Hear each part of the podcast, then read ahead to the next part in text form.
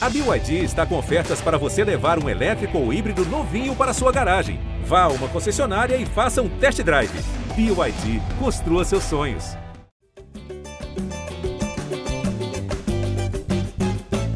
Alô, você ligado no GE. Globo, alô, você ligado no GE Fluminense. Está entrando no ar mais uma edição do podcast da torcida tricolor. Eu sou Edgar Marcel de Sá. E o Fluminense saiu na frente nas oitavas de final da Copa do Brasil. Venceu o Cruzeiro por 2 a 1 no Maracanã gols de Manuel e Germancano. Maracanã recebeu um bom público, mais de 45 mil torcedores para ver a vitória do Fluminense na primeira partida das oitavas de final. Vamos falar sobre esse jogo. O Fluminense jogou muito bem, mas o resultado poderia ter sido melhor diante das circunstâncias do jogo. Para falar sobre a partida, eu já chamo ele que está de volta, finalmente, depois de sei lá quantos meses de férias, Cauê Rademacher. Fala, Edgar, salve torcida tricolor. Estamos de volta. Não foram meses, foram dias, poucos dias, mas a saudade era imensa. Voltando para falar as verdades que o Sardinha não fala, que o Gabriel não fala, aquelas verdades que o Edgar passa pano. Estamos aí, boa vitória do Fluminense, boa atuação. Foi o que o Edgar disse, o resultado poderia ser melhor, até por ter ficado um bom tempo com um a mais, mas a evolução, assim, o futebol apresentado pelo Fluminense nesses dois últimos jogos dão uma esperança aí para a continuação da temporada e a confiança para a classificação para as quartas de final da Copa do Brasil. Continuando nossa escalação, Carlos Eduardo Sal Sardinha, editor-chefe do Troca de Passes, que já tinha anunciado aí que estava esperando a sua próxima participação com Cauê Rademacher para soltar uma bomba. Sardinha, a torcida tricolor está ansiosa. É isso. Hoje promete ser um, uma edição histórica do podcast, porque verdades vão aparecer, entendeu?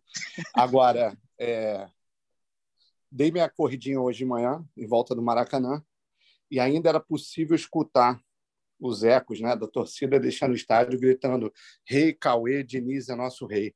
Apesar da rima pobre, é um recado direto para o nosso companheiro que volta depois de alguns meses de férias. Bem-vindo, Cauê. Muito obrigado, Sardinha. Esse, esse carinho da torcida que me faz seguir em frente. Encerrando nossa escalação, Jamile Bulé, que acompanha o dia a dia do Fluminense no GE. Globo e está por dentro das notícias do Tricolor. Tudo bem, Jamile? Fala, Ligar, Cauê, Sardinha, todo mundo que está acompanhando o podcast. Eu, falando em corridinha de manhã, hoje de manhã fui, fui lá para a rua, né, dar uma volta, e vi muita camisa do Fluminense. Galera, acho que ficou bem empolgada com, com o jogo, não é para menos, né? O Fluminense jogou muito bem, mas eu concordo com vocês. Ficou uma sensaçãozinha de que podia ser mais, podia ter matado logo, mas a, atuação é animadora, é animadora para o jogo de volta. Antes de fazer aquele resumo do jogo aqui, a torcida está ansiosa, Sardinha. Conta logo sua história aí, para a gente já dar o pontapé inicial no podcast com essa bomba sobre Cauê Rademacher. Não, então vamos lá. A gente, a gente se acostumou aí, né, nesse tempo todo de podcast, a ouvir o nosso Cauê dizendo que esse é o jogo mais importante da história, né, do Fluminense e tal. Esse é o jogo mais importante do ano. E, e eu não erro, né? Eu não erro. E ontem foi. E ontem isso, foi. Né? E ontem foi isso, o jogo mais perfeito. importante do ano.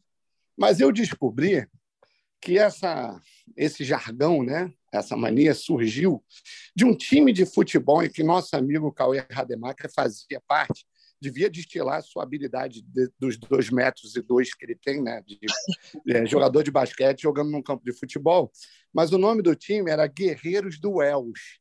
Para quem não sabe, o Wells, o Wells Fargo era uma boate, né, no Rio de Janeiro. Então, um, um time de futebol, um time de futebol baseado numa boate em que Cauê Rademacher, antes de começar o jogo, reuniu o time naquele auge do Felipe Melo da fanfarronice e dizia: galera, esse é o jogo mais importante da nossa história. E todo jogo ele fazia isso. E isso eu soube de jogadores do time que dividiam o campo com Cauê Rademacher. Alguma mentira nisso, Cauê Rademacher? Não, sardinha cirúrgica, sua fonte é quente. Era só a correção, era a quadra de futsal. Fizemos história no futsal amador carioca, o Guerreiros Duelos, éramos campeões sempre. E, e realmente, eu, para mexer com os brios, do, dos jogadores que invariavelmente chegavam virados da noite, é, eu, eu falava isso. E isso eu levei para a vida, né? Porque você vê que vem, vem dando certo ao longo do, dos anos.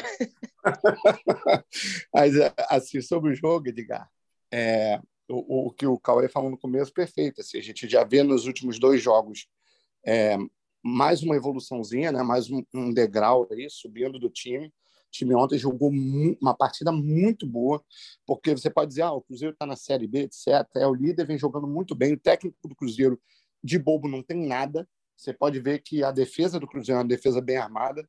Mesmo assim, o Fluminense fez uma partida ontem, pô, assim, absurdamente excelente. Jogou, o time jogou demais, o time criou o tempo todo, o time teve chance. O VAR tirou um golzinho nosso ali, né? Vamos falar também da, do gol lá sofrido e tal, mas é, foi uma partida absurda do time. E lembrando aí que é, até o companheiro aí do Twitter, Matheus Duque, lembrou agora um pouquinho antes do, da gravação aqui do podcast que o Flu depois do jogo do Botafogo, o Flu vai ter duas semanas livres, né, para treino. Então a, a expectativa é que evolua mais ainda, né? Que aí o Diniz consiga mais um tempinho para poder botar a bola no chão, poder arrumar mais ainda questões de posicionamento, de transição, etc. E uma preocupação que ele vai ter que montar um jeito do time jogar para suprir a ausência do Luiz Henrique. É, se a gente for analisar o jogo, Sérgio, os 90 minutos, foi um amplo domínio do Fluminense, né? É, em finalizações eu não tenho de cabeça aqui, mas o Fluminense 29 passou... a 5. Isso, 29 Isso, a 5. 29 a 5. Sendo, sendo é, 7 é. no gol contra uma só no gol do Cruzeiro, que foi o gol, né? É, foi, foi, um massacre, né? Foi algo parecido ali, a gente viu no, no Fla-Flu, o Fluminense teve uma superioridade ali de chances criadas, principalmente no segundo tempo, mas contra o Cruzeiro foi o jogo inteiro, né? Se a gente for pegar aí atuações recentes boas do Fluminense, tem o Fla-Flu, tem o Atlético Mineiro, agora contra o Cruzeiro. Então, é, há uma irregularidade, tem jogos ruins, mas quando o Fluminense joga bem, o Fluminense joga muito bem, e ontem faltou o resultado, né? O resultado mais elástico, no caso. Para um time que teve um jogador a mais desde os 40 minutos é, do primeiro tempo, 40 e pouquinho. Confesso que quando o jogador, quando o VAR chamou, eu fiquei preocupado de ver o Fluminense com a mais, né? Devido aí às experiências recentes do Fluminense depois de expulsão, né? Contra o América Mineiro, por exemplo, não conseguiu fazer o gol. Mas logo depois da expulsão, o Fluminense abre o placar com o Manuel, uma bola ali, um cruzamento perfeito do Ganso e toma um gol ali inesperado no final do primeiro tempo, devido ao que o Cruzeiro não fez na partida. Né? O Cruzeiro pouco atacou. E o gol nasce de uma falta da, da, do campo de defesa. O jogador tenta encobrir o Fábio, o Fábio coloca para escanteio uma bola que ia para fora, né? ele não tinha noção de onde ele estava. E aí na cobrança ali, eu acho que o Cano deu um mole na marcação. Cano, eu acho que o Luiz Henrique, tá, Edgar? É, é aquela bola na primeira Luiz trave. Estava atrás, né? de tirar de cabeça, né, em escanteio. O Cano deu mole na marcação e o Cruzeiro empatou com o Oliveira no final do primeiro tempo. E o segundo tempo foi mais um massacre do Fluminense em posse de bola, em chances criadas, em finalizações. E ficou barato para o Cruzeiro esse 2 a 1 O segundo gol nasce de um cruzamento perfeito do Ares. Ele botou com a mão na cabeça do Cano. E o Cano, mesmo sem ser muito alto, conseguiu de cabeça fazer o 2 a 1 E o Fluminense empilhou chances perdidas, bola na trave, é, decisões erradas ali no último passe ou na finalização. O Luiz Henrique, por exemplo, teve chances para finalizar de direita, mas sempre queria levar para a esquerda, que é a perna preferida dele. Enfim, Cauê, ficou um placar barato para o Cruzeiro, mas que dá esperança ao torcedor do Fluminense de conseguir uma classificação em Minas. Lembrando que o Fluminense vai jogar pelo empate no próximo dia 12. É, lembrando que não tem gol fora, hein? Para quem tem sempre essa dúvida, o Edgar na redação sempre pergunta: vem cá, esse jogo tem gol fora? Edgar nunca sabe direito, não existe mais o gol fora no futebol brasileiro. Então, o empate é do Fluminense, qualquer vantagem mínima do Cruzeiro é pênalti. É, foi, você resumiu bem, Edgar. O gol ali do, do Cruzeiro, o, o Fábio mal colocado joga aquela bola para fora, né? E para mim, todo escanteio bobo é gol. Sempre que você cede um escanteio bobo, você vai tomar, você vai ser castigado. Isso é desde a final da Copa de 98, quando o Roberto Carlos cede um escanteio besta para a França, chuta a bandeirinha de escanteio, bola na área, gol do Zidane. É, são os deuses do futebol atuando. E, e ali o, o Fluminense tem um time baixo, né? Ah, você pegar os jogadores do Fluminense, tem muito jogador baixo, poucos jogadores de boa estatura. Eu nem sei se é muito erro do Cano, porque ele é baixo, né? Tem quanto ele? 1,70 e pouco. A bola passa por ali, fica difícil para ele tirar. O Luiz Henrique, que, que vinha atrás, o, o zagueiro se antecipou, fez de cabeça. E a principal jogada do Cruzeiro, os jogos que eu vi do, do Cruzeiro na Série B. O Cruzeiro é muito forte nessa nesse escanteio, nessa bola parada jogada na área. Então, o Fluminense na volta precisa evitar ficar fazendo falta boba, cedendo escanteio bobo, que vai ser a chance do Cruzeiro chegar. Me impressionou após o jogo assim, os elogios tanto do treinador do Cruzeiro quanto dos jogadores do Cruzeiro ao, ao time do Fluminense. É difícil você ver isso sendo falado tão abertamente, sabe? Mas o, a entrevista muito boa do técnico do Cruzeiro, quem não viu, tá, tá lá no ge.com. Ele falando que o time não jogou, que o Fluminense amassou mesmo, não deixou jogar, que é, foi um ritmo de jogo diferente para eles que estão na Série B. E, e os jogadores, acho que foi o Rômulo na saída de campo, falando que é muito difícil enfrentar times do Fernando Diniz, que os jogadores se aglomeram, você não sabe direito como marcar. Parece que o Fluminense tem sempre superioridade numérica ali quando está com a bola. É a, é a, coisa que o Diniz faz, né? Dos jogadores ficarem juntos para ir, ir tocando a bola e chegando para o ataque. Então o Fluminense conseguiu fazer tudo isso funcionar no jogo e faltou mesmo capricho nas finalizações. O Sardinha falou aí, foram 29 e 7 no gol.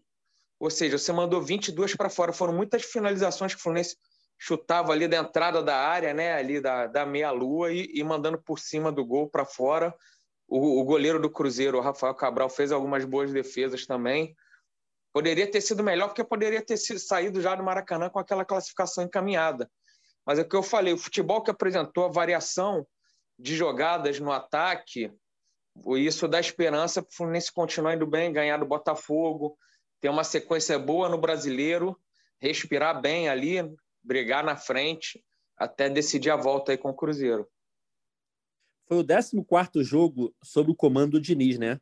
Foi a oitava vitória, com três empates e três derrotas desde que o treinador assumiu o comando do Fluminense. Jamile, como é que você viu essa mais uma boa atuação do Fluminense, né? Apesar do resultado não ter sido o que a torcida esperava em termos de é, tranquilidade para o jogo de volta diante do que foi é, o domínio do Fluminense sobre o Cruzeiro. O Cauê até mencionou né, a, essa, essa, esse reconhecimento dos do jogadores, do treinador do, do Cruzeiro, ao, ao, bom jogo que o Fluminense fez. E é, é, importante a gente frisar né, que, por mais que exista essa diferença significativa né, de um elenco de Série A para outro de Série B, mas foi um grande mérito do, do Fluminense sufocar o Cruzeiro, que é um time que, no geral, né, gosta de propor mais o jogo, né, de tocar mais a bola, sair mais, só que simplesmente não, não conseguiu. O Fluminense não deixou o, o Cruzeiro jogar.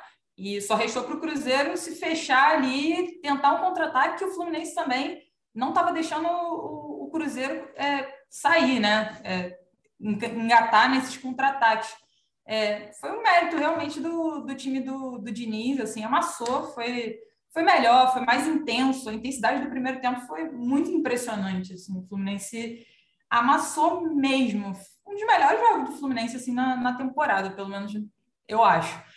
E foi mais criativo, é, por isso que eu, que eu vejo de uma maneira muito positiva, por mais que tenha faltado, né, essa pontaria um pouquinho mais ajustada, mas foi, foi realmente muito criativo, muito intenso. E eu, eu até lembrei de um jogo que teve, ainda lá com o Abel, contra o Santos, que o Fluminense finalizou muito, mas finalizou muito mal. Eu não vejo dessa maneira contra o Cruzeiro. Por mais que tenha finalizado muito e a bola não tenha entrado tanto, eu não eu, eu vejo as finalizações um pouco mais próximas de, de acertar ali o alvo, sabe? E também as defesas do Rafael Cabral, vocês até já mencionaram, Acho que foi um, um jogo que realmente traz muito ânimo ao torcedor e se mantiver essa pegada no, no jogo de volta, né, fica, fica grande a, a esperança de, de avançar na, na Copa do Brasil. É, o Cruzeiro, ele é o líder da Série B, né? Tá fazendo uma, uma grande campanha, né? Desde que ele caiu em 2019, é o melhor momento do Cruzeiro, com certeza o time do Paulo Pesolano é bem acertadinho, né? Mas ontem ele não conseguiu, é, em nenhum momento do jogo, é, assustar o Fluminense, né? O gol sai de uma bola assim, é, que ninguém esperava ali, uma falta cobrada na intermediária, um escanteio, uma bola na primeira trave, enfim, não foi uma jogada trabalhada. E de resto, a gente viu um Cruzeiro que, pelo menos na minha opinião, incomodou muito menos o Fluminense do que o Havaí no final de semana. O Havaí, o Fluminense ganha de 2 a 0 pelo Campeonato Brasileiro na última rodada, deu muito mais trabalho ao Fluminense do que o Cruzeiro nesse jogo de ontem no Maracanã. Mas, Sardinha, o problema vai ser o jogo de volta. Como agora o placar ficou aberto, com certeza o Cruzeiro, na sua casa, com a sua torcida, estádio lotado, vai criar dificuldades para o Fluminense. Qual são as suas preocupações para esse jogo de volta diante do que você viu no Maracanã? É, tem, tem, dois fatores aí, né, Edgar, interessantes. Assim, a, o fato do, do Cruzeiro sair para o jogo não deixa de ser bom para a gente, né, também. Porque é, é, outra maneira que o time do Diniz gosta de jogar. A gente citando como exemplo, eu vou citar como exemplo, por exemplo, o jogo contra o América Mineiro, tá? É, é, quando o Diniz falou aquela frase, bendita frase lá do, do como é que é? Não necessariamente é, fica mais fácil quando você joga contra 10. Nos primeiros minutos de jogo, o América vinha para o jogo. Né? Estava jogando ali, estava jogando em casa e estava vindo para cima do Fluminense. E o Fluminense estava tendo, chegou a ter boa chance, chegou a fazer triangulações boas, chegar muito perto do gol do, do América Mineiro. Quando o jogador do América Mineiro é expulso, o time se tranca lá atrás, faz uma linha de seis, uma linha de três. O que, que eu vejo de, daquele jogo para ontem? Primeiro, o Cruzeiro também tentou se trancar. O Cruzeiro fez um 4-4-1 depois que o, o depois que o Giovanni foi expulso, tá? E mesmo assim, mesmo bem postado, mesmo sabendo como como se posicionar, claramente bem treinado, né? O time do Cruzeiro, o Fluminense conseguiu achar espaços ali. Eu acho até o, o trabalho do Pesolano melhor do que o trabalho do Mancini no América, até pelo que ele tem de material humano e tal, né? E então eu acho que o Diniz trouxe determinadas lições já desse jogo contra o América e usou ontem. Conseguiu achar espaços.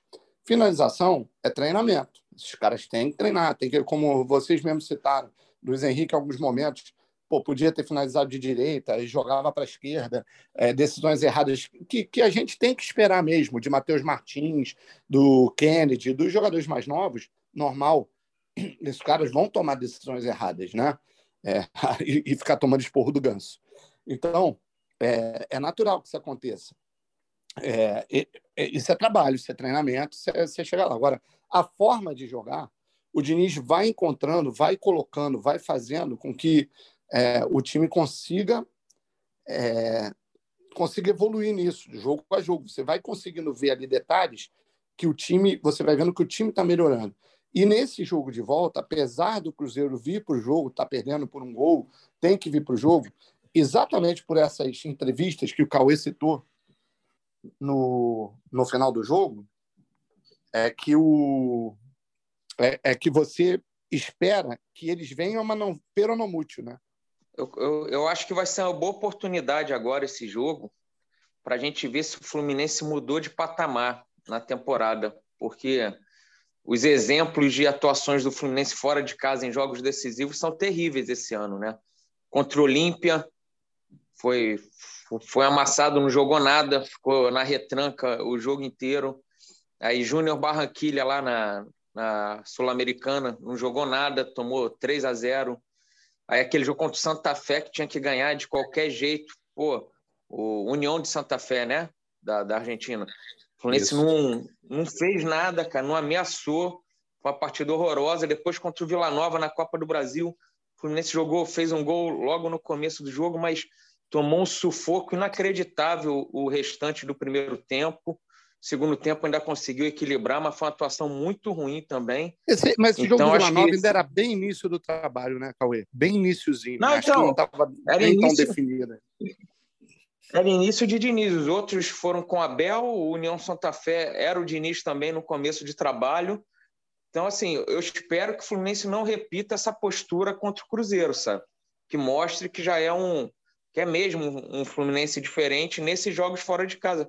Porque isso eu acho que vai muito do jogador também, de, de ah, não, estamos com a vantagem, vamos se defender. E eu acho que o Diniz não vai, não vai permitir isso. está conseguindo implantar a filosofia dele e vamos torcer para que o Fluminense tenha uma postura de, de Fluminense nesse jogo da volta contra o Cruzeiro, né?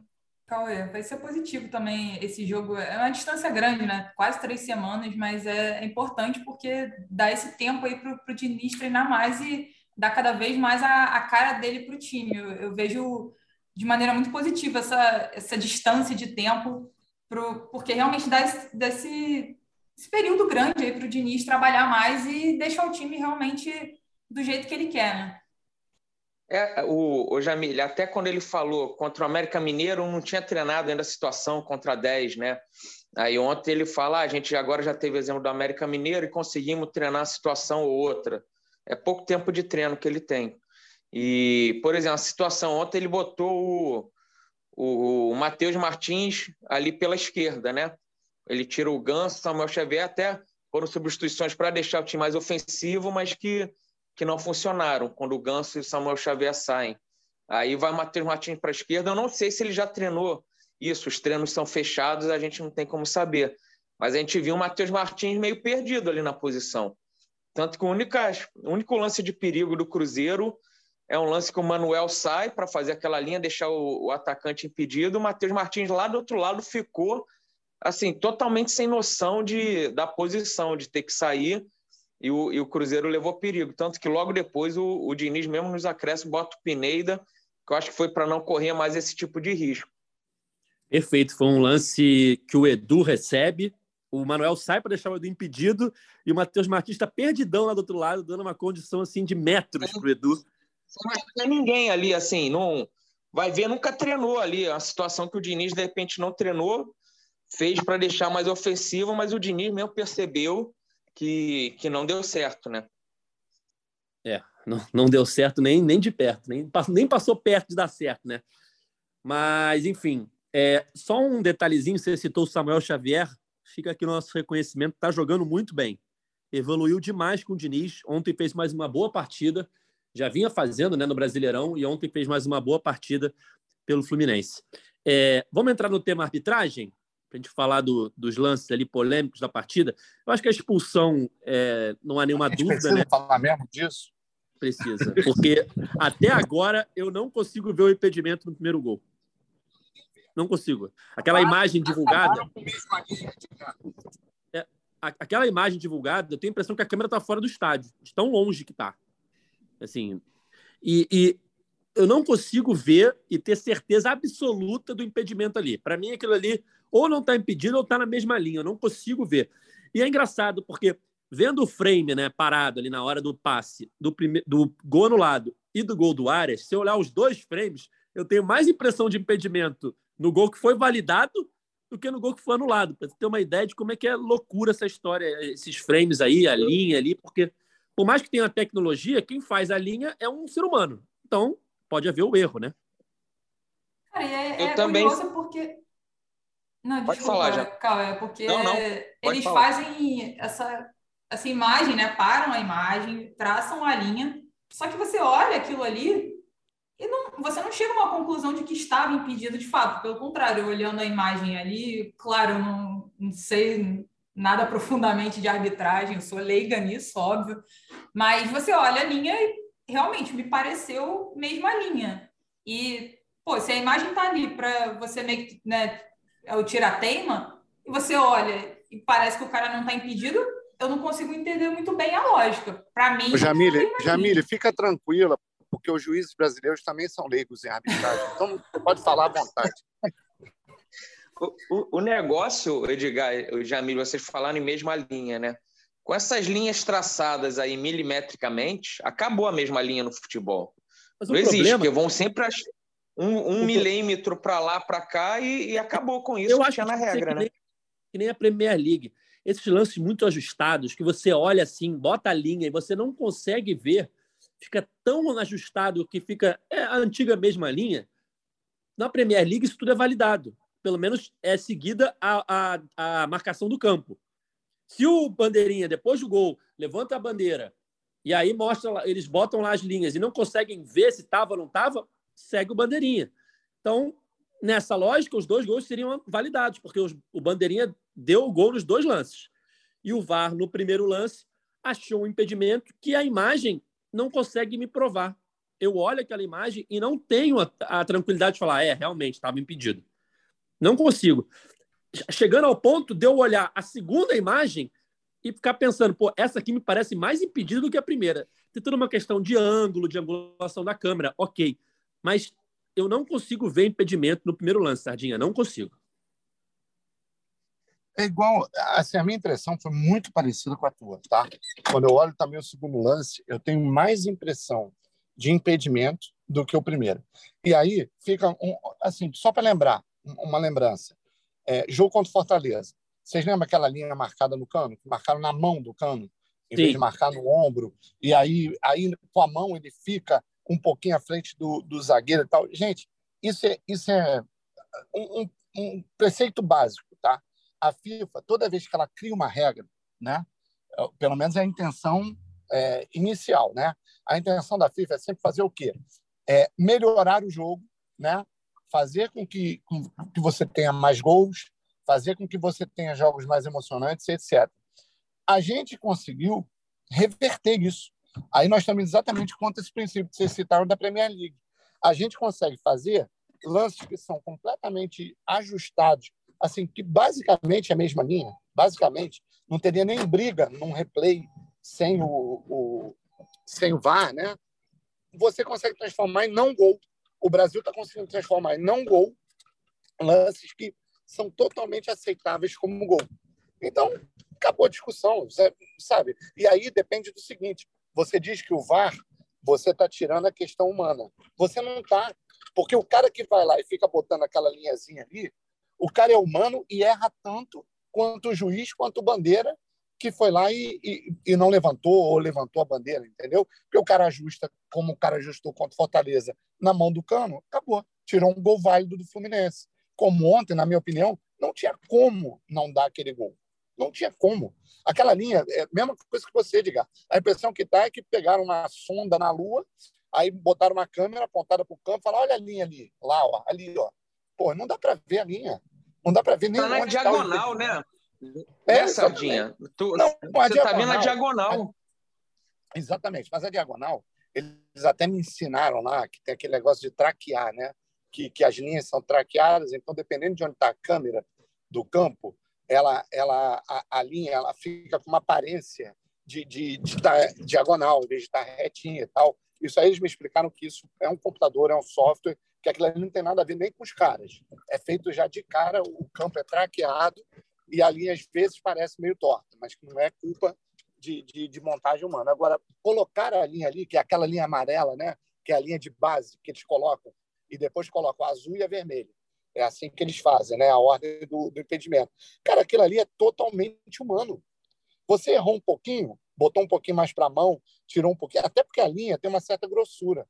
Num lance muito, muito ajustado, a grossura da linha é impossível você definir onde está o pedaço do ombro, onde está o pedaço do pé. Então, cara, por favor, os caras têm que entender. Aquilo ali conta com a mesma linha, tipo Premier League. É gol, acabou. Perfeito. E teve outros dois lances que foram reclamados pela torcida do Cruzeiro, né? Aquela bola do Fábio que ele toca a mão fora da área e aí é um lance que não dá para o VAR intervir, porque não era pênalti, não era expulsão, porque tinha jogador do Fluminense ali perto. Seria uma era falta. amarelo. É, seria uma falta para o Cruzeiro e amarelo, mas teria que ter sido marcada pelo juiz em campo. Como o juiz não marcou, o VAR não tinha muito o que fazer. E teve um outro lance no começo do jogo, uma vantagem que o Edu sairia na cara do gol, mas ali eu entendo o juiz, porque ele interpretou como falta para o Cruzeiro, deu a vantagem, e aí, logo em seguida, a bola sobra para dois defensores do Fluminense. Quando a bola sobra para dois defensores do Fluminense livres, ele marca a falta. Só que aí os dois defensores se enrolam e a bola sobra para o Edu, né? quando ele já tinha marcado a falta. Então, ali, por mais que seja um lance que você reclame, pô, ele saiu na cara do gol, não tem muito que o juiz fazer, porque era um lance limpo para a zaga do Fluminense. Enfim, é como o Sardinha falou, é chato falar de arbitragem, né? Então vamos passar esse assunto logo. Já falamos aqui do gol anulado, já falamos dos outros lances. E vamos falar um pouquinho, Jamil, da despedida do Luiz Henrique do Maracanã, né? É, tá chegando o fim da passagem dele pelo Fluminense. O jogo contra o Botafogo vai ser o último jogo no próximo final de semana, mas ontem já foi um clima de despedida, né? Último jogo no Maracanã, torcida aplaudindo ele no final do jogo. O Luiz teve alguns erros na partida de tomada de decisão, mas a gente vê a facilidade que ele tem para tirar da frente o defensor, né? No um contra um dele, ele é muito bom. Qual que você acha que vai ser o tamanho da falta que o Luiz Henrique vai fazer para o Fluminense, Jamília? Você falou desses erros de decisão. Eu acho que ele estava um pouquinho afobado na vontade de fazer um gol ali no, no último jogo do Maracanã. Impressão minha. Estou falando isso aqui baseado no que me pareceu ali no jogo. Mas é, é igual o Diniz falou né, na, na coletiva. É, é, difícil você conseguir substituir um, um, jogador como o Luiz Henrique. Não, não dá para substituir. É, você busca jogadores com características que sejam parecidas ou você muda um pouquinho a maneira do, do time jogar, mas assim, a, eu achei bem bonita a despedida dele no Maracanã, porque, pô, Maracanã lotado, né? Na, na, entrevista ele até falou assim, ah, como eu sonhei, enfim. Ele estava bem emocionado, eu achei até que ele estava segurando ali para não chorar, eu tive a impressão até que ele falou isso para alguém ali no, no gramado antes da, da entrevista. Mas foi, foi do jeito que ele merecia, né? Um grande jogador. A torcida lamentou muito a, a saída dele, é claro. É, é para se lamentar mesmo, um jogador diferenciado. E agora o Diniz vai ter essa dor de cabeça aí para reajustar o time, né? Foi a primeira vez é, no último jogo contra o Cruzeiro que o Diniz conseguiu repetir um time e já está perto de perder o Luiz Henrique. Então vai ter que fazer novos ajustes aí na, na equipe do Fluminense. É, e o Fluminense está no mercado aí, né? Já contratou eu ia até Alan. perguntar isso aí, Jamir. Fala, Sardinha. eu ia até perguntar para a Jamir se tem, baseado nisso aí que ela falou, é, a gente tem alguma suspensão para o jogo contra o Botafogo? Vindo Não. aí do jogo do Havaí? É, ou ele consegue. Eu estava no mudo. Eu, você me pegou, eu vou dar uma olhada aqui, porque eu não tenho. Não que eu lembro. segura. É, eu não me lembro, mas eu não tenho é, certeza. Na verdade, o jogo contra o Botafogo, na verdade, para o jogo contra o Botafogo é saber se o Nonato vai ter condição, né? Exato. E, e, e, e, galera, vamos, vamos combinar que aquela bola do Nonato, aquela falta, você correu o risco de ter a mesma coisa que aconteceu com o Bruno Henrique, né? O Nonato é. deu muita sorte ali, muita. E, mas eu acho que o Nonato sai no intervalo ali por uma questão de o Fluminense estar tá com a mais, o Diniz querer ir mais para cima, e ele foi um jogador que tomou uma pancada forte e tal, mas eu acho que se não fosse isso, ele conseguiria continuar. Tanto é que ele continua depois da pancada e joga normalmente ali por mais 5, 6, 10 minutos, não sei quanto tempo foi. Uhum. Sardinha. Ali, juntou o último Pode. agradável. Tem um jogador sentindo dor. Sardinha. Fala. Perdão, Edgar. Não, é só saber do Sardinha. Se o Nonato jogar, é aquele time que o torcedor já sabe na ponta da língua? Sim. Aí eu acho que se o Nonato jogar, você tem que repetir a escalação de novo com o nosso, com o nosso maior lateral esquerdo da história. Eu estou indo igual o Cauê, né? Caio, é, Caio Paulista. Mas eu acho que tem que repetir. Você tem que dar rodagem. Se, se você armou esse time, se você está fazendo a ideia, e assim, aproveitar o Luiz Henrique mesmo até o último segundo. Né? Tem que aproveitar ele ali.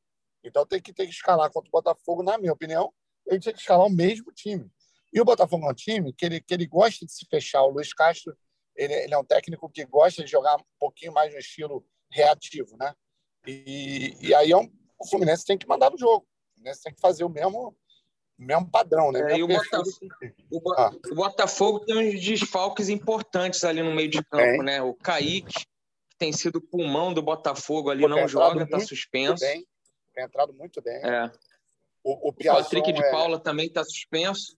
É, o não está sendo titular, o Piazon está suspenso. É, o Piazon acho que é de falta para o Fluminense. É, mas o, os outros dois não.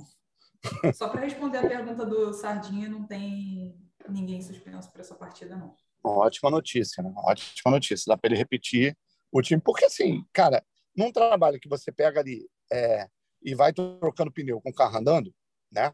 O negócio é você ir tentando ao máximo repetir, né? Time, tentando, lógico, que o, o Diniz ele é, ele é, um pouco inquieto nisso, assim, ele vai ajustando também um pouco de acordo com o adversário, né? Quando ele tem uma mudança de jogo muito grande do adversário, de forma de jogar, ele vai e ele mexe em algumas posições. Mas como ele está numa fase, de... mas isso é bom quando você já tem o time totalmente na mão. É, por exemplo, vocês citaram o erro dele, erro que a gente diz assim, as substituições ontem deram errado, ok, mas ele fez uma tentativa de deixar o time mais ofensivo, de tentar cercar mais o Cruzeiro, né? Não deu certo, por quê? Porque não está 100% na mão ainda do time. Quando você faz determinadas mudanças, a tendência é você se perder mais ainda, né? Porque os caras não estão ainda com, com os movimentos automatizados, não tem aquela coisa de, pô, eu sei exatamente o que eu vou fazer. Tipo, o Matheus Martins entrou ali na lateral esquerda. O que, que eu tenho que fazer? Eu não sei. E ele vai lá e é erra isso. decisões, então pior. É mais ou menos por aí. então, eu acho que quanto mais ele repetir, melhor. Claro, e a saída do Ganso ali, eu acho que, óbvio, ele tentou fazer o time ganhar demais, botou para frente. Mas sem o Ganso, o Fluminense ficou. Mesmo você tendo Arias, o Matheus Martins, é, o Matheus Martins estava aberto, mas o Arias por dentro, estava John Kennedy, Cano. Você ficou sem o cara que estava articulando, né, dando aqueles passes, abrindo o, jo é. o, o jogo. Aí o time sentiu bastante. O Samuel Xavier vinha bem também. Ali uma, e, uma tentativa. Uma... Ah, fala, fala. fala. fala, fala. Ah, tentativa válida para mim foi o que você falou. Aprendeu ali. De repente vai começar a testar o Matheus Martins de vez em quando ali na, na lateral para é, ocasiões como essa. Campo, e... Para fazer um ala, né? No lado do campo. Isso, isso. O que, o que Matheus Alessandro fazia com maestria mas não servia para o Fluminense de Edgar. Começou. É, falando ainda sobre a saída do Luiz Henrique, o Fluminense está no mercado aí para repor. É, Sim. Melhor, é, não vou nem dizer repor, porque eu acho que o Marrone não é, é exatamente a mesma função do Luiz Reposição. Henrique, né? Mas é não. Perder um jogador, trazer outro jogador, né, Sardinha? É, o Fred está se aposentando, o Fluminense já trouxe o Alan. Queria que vocês falassem um pouquinho aí sobre a expectativa para essa segunda passagem do Alan. Por mais que ele também não seja um nove é, como o Fred, né, fixo, ele acho que ele é mais um cano, né? Ele se movimenta mais. Claro que a gente tem que ver como é que ele vai estar tá e tal. É, e, sai, e, é mais o padrão vezes. do Diniz, né? E é sim, mais sim, padrão mas, do Diniz. Mas, e o, mas o Marrone é, é, completamente diferente do Luiz Henrique, na minha opinião. Ele é muito mais força do que técnica, né? É, do que é. um para um ali, habilidade. O que, que você está achando aí? O que você jogou da, da chegada do Alan e da possibilidade do Marrone, Sardinha? A gente já falou um pouquinho sobre o Marrone, mas com o Luiz Henrique saindo, eu acho que fica mais é, em evidência essa contratação iminente. Como se fosse uma, uma equação matemática. Marrone está mais para Caio Paulista do que está para Luiz Henrique. Então, acho que isso aí explica. E o, e o Alain é, tem. É, a gente tem que colocar o seguinte: a gente tem aqui uma, uma questão afetiva né, com relação ao Alain, que é aquela coisa da lembrança de tudo que ele fez ali antes de ir. O Alain, ele teve sucesso, tanto que quando ele teve o primeiro ano de Europa dele, ele foi muito bem no Salzburg. A decisão de ir para a China foi uma decisão financeira, né? Ah, os números aí, dele ele, ele jogou bem, hein? Os números dele no Salzburg, acho que ele tem 98 gols em 115 jogos, assim, é um número é. muito bom. É um número ele bom. Ele se machuca, ele tem, ele tem a lesão no joelho ali, né? No primeiro ano dele de Áustria. Já não. tinha time alemão não. de olho nele, não teve isso? Na China, não? Não, ele se machuca, não. não é lesão no joelho, não. Ele tem uma lesão no joelho em 2016. Que Mas na Áustria ele tem aí. alguma coisa, cara. Na, na Áustria tem quase certeza que ele teve alguma coisa quando já tinha time alemão de olho nele. Mas ele volta, continua fazendo gol e aí vai para a China ganhar muito dinheiro. E eu gostei da.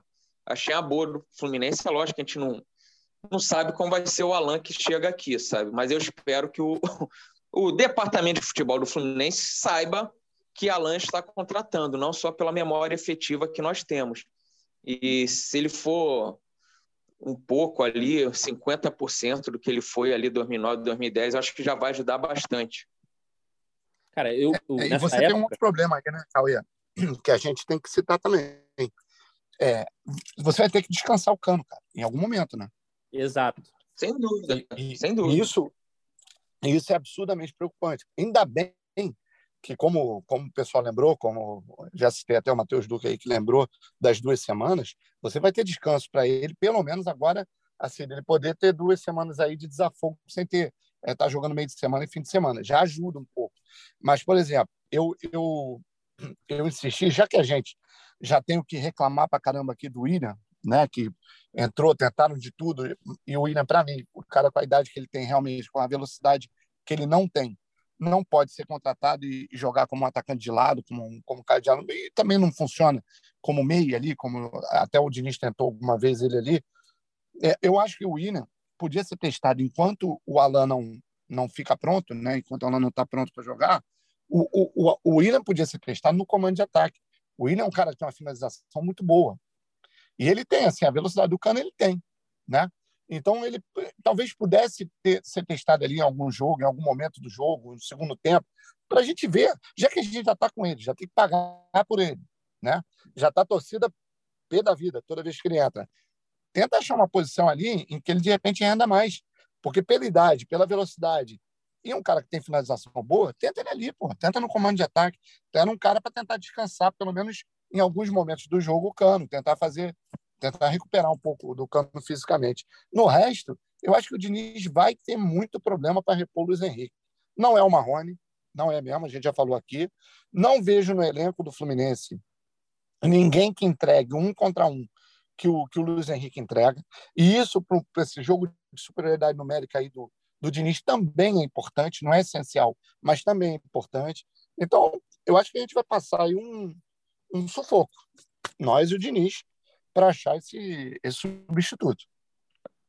E, e sem aqui... falar que é capaz de vender, é capaz de vender mais alguém, né? Para ele já, o Mário já falou isso que ah, mas vai, tem que vender, deve mas... vender mais alguém. É. Mas sabe quem eu acho que está na boca? Quem eu acho que está na, na vez, assim, que vai acabar indo?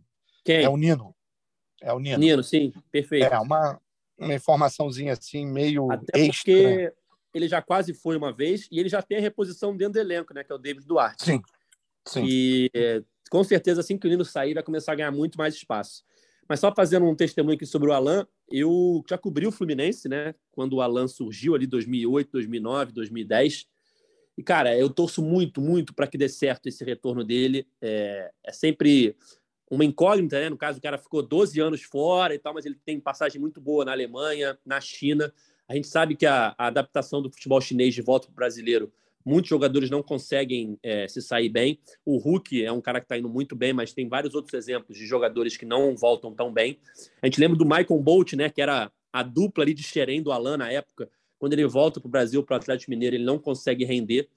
Mas eu torço muito para que o Alan tenha sucesso, porque, cara, ele sempre foi um cara muito gente boa. Eu lembro de fazer entrevista com ele lá em 2009, 2010. Ele sempre foi um cara muito parceiro, fora de campo, né? É, eu lembro da, da, despedida dele, ele chorando na coletiva, né? Um cara que tem muito carinho pelo Fluminense. E a gente viu isso nesse retorno dele, né? Nas imagens de bastidores, ele se emocionando na sala de troféus, é, vendo as fotos dele lá na, na, na, primeira passagem dele, em Xerém, enfim. É um cara que eu torço muito para que dê certo. E sobre o Marrone, Jamília, eu queria perguntar para você: tem alguma novidade? A última informação é que ele tinha ido para a Dinamarca tentar a liberação e que o clube dinamarquês tinha feito contraproposta para o Fluminense. Está nisso, né? É, não, não avançou muito, não. O, o clube dinamarquês ele fez a. Na verdade, ele fez três contrapropostas para o Fluminense.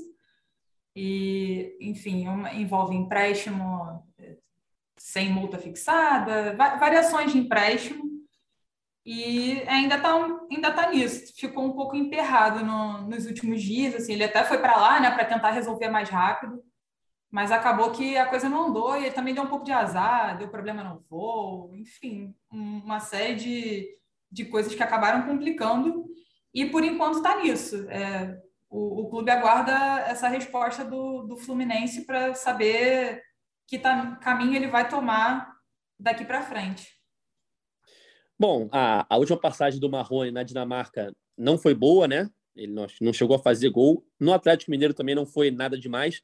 Mas se vier por empréstimo de graça, né? Só com salário, sem o Fluminense pagar pelo empréstimo, eu acho que pode ser uma opção para ter no elenco ali. Vai que ele volta a jogar bem, como mostrou no início da carreira no Vasco.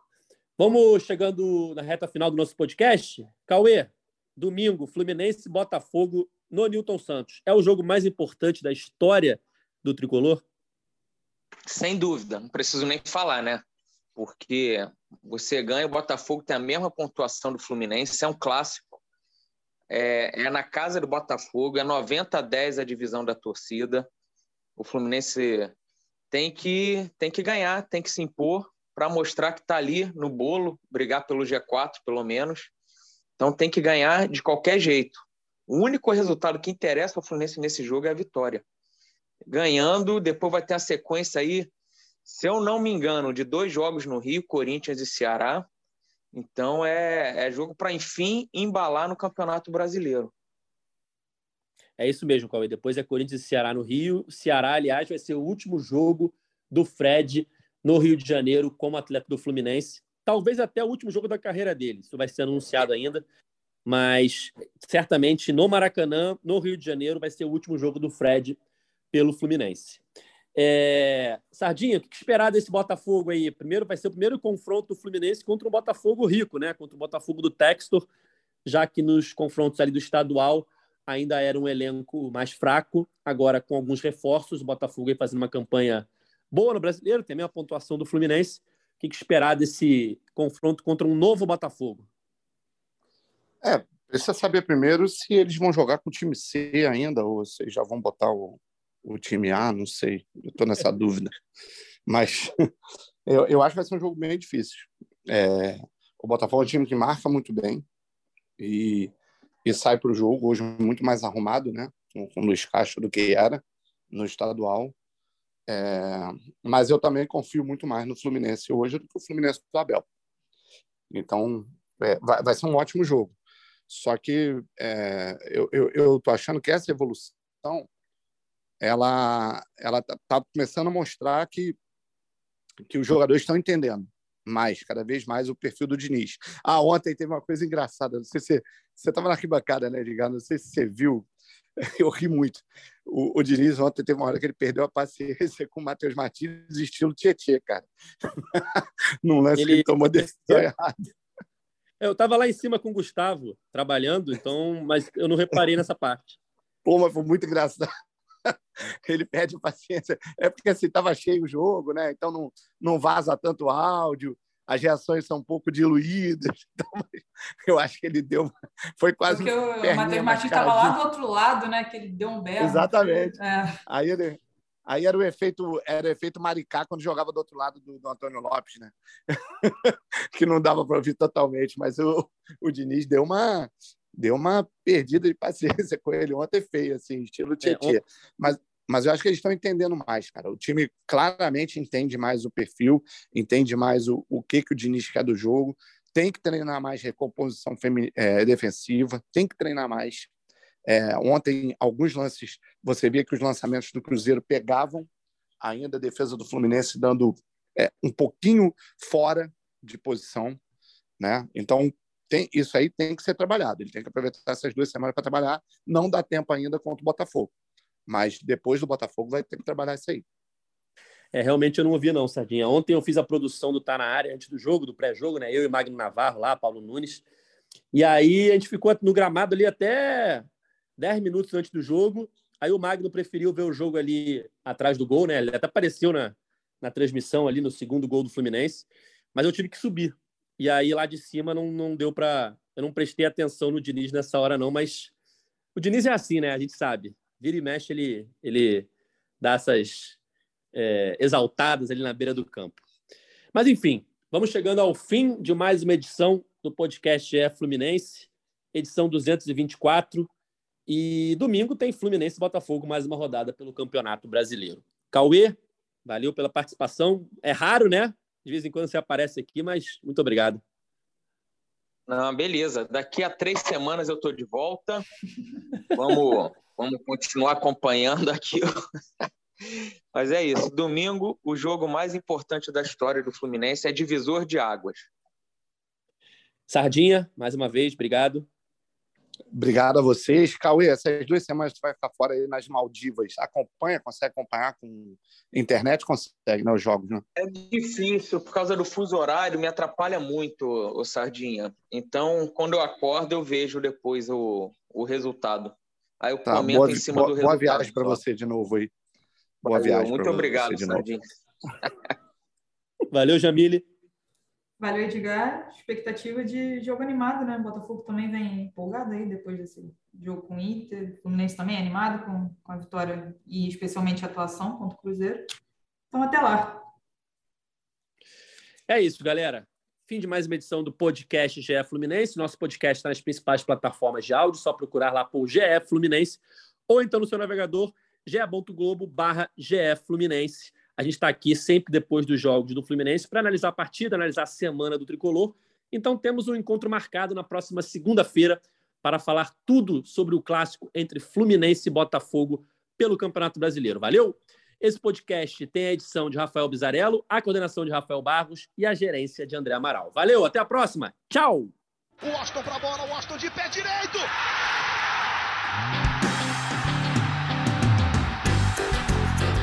Sabe de quem? Do Fluminense! Do Flusão, do tricolor das Laranjeiras.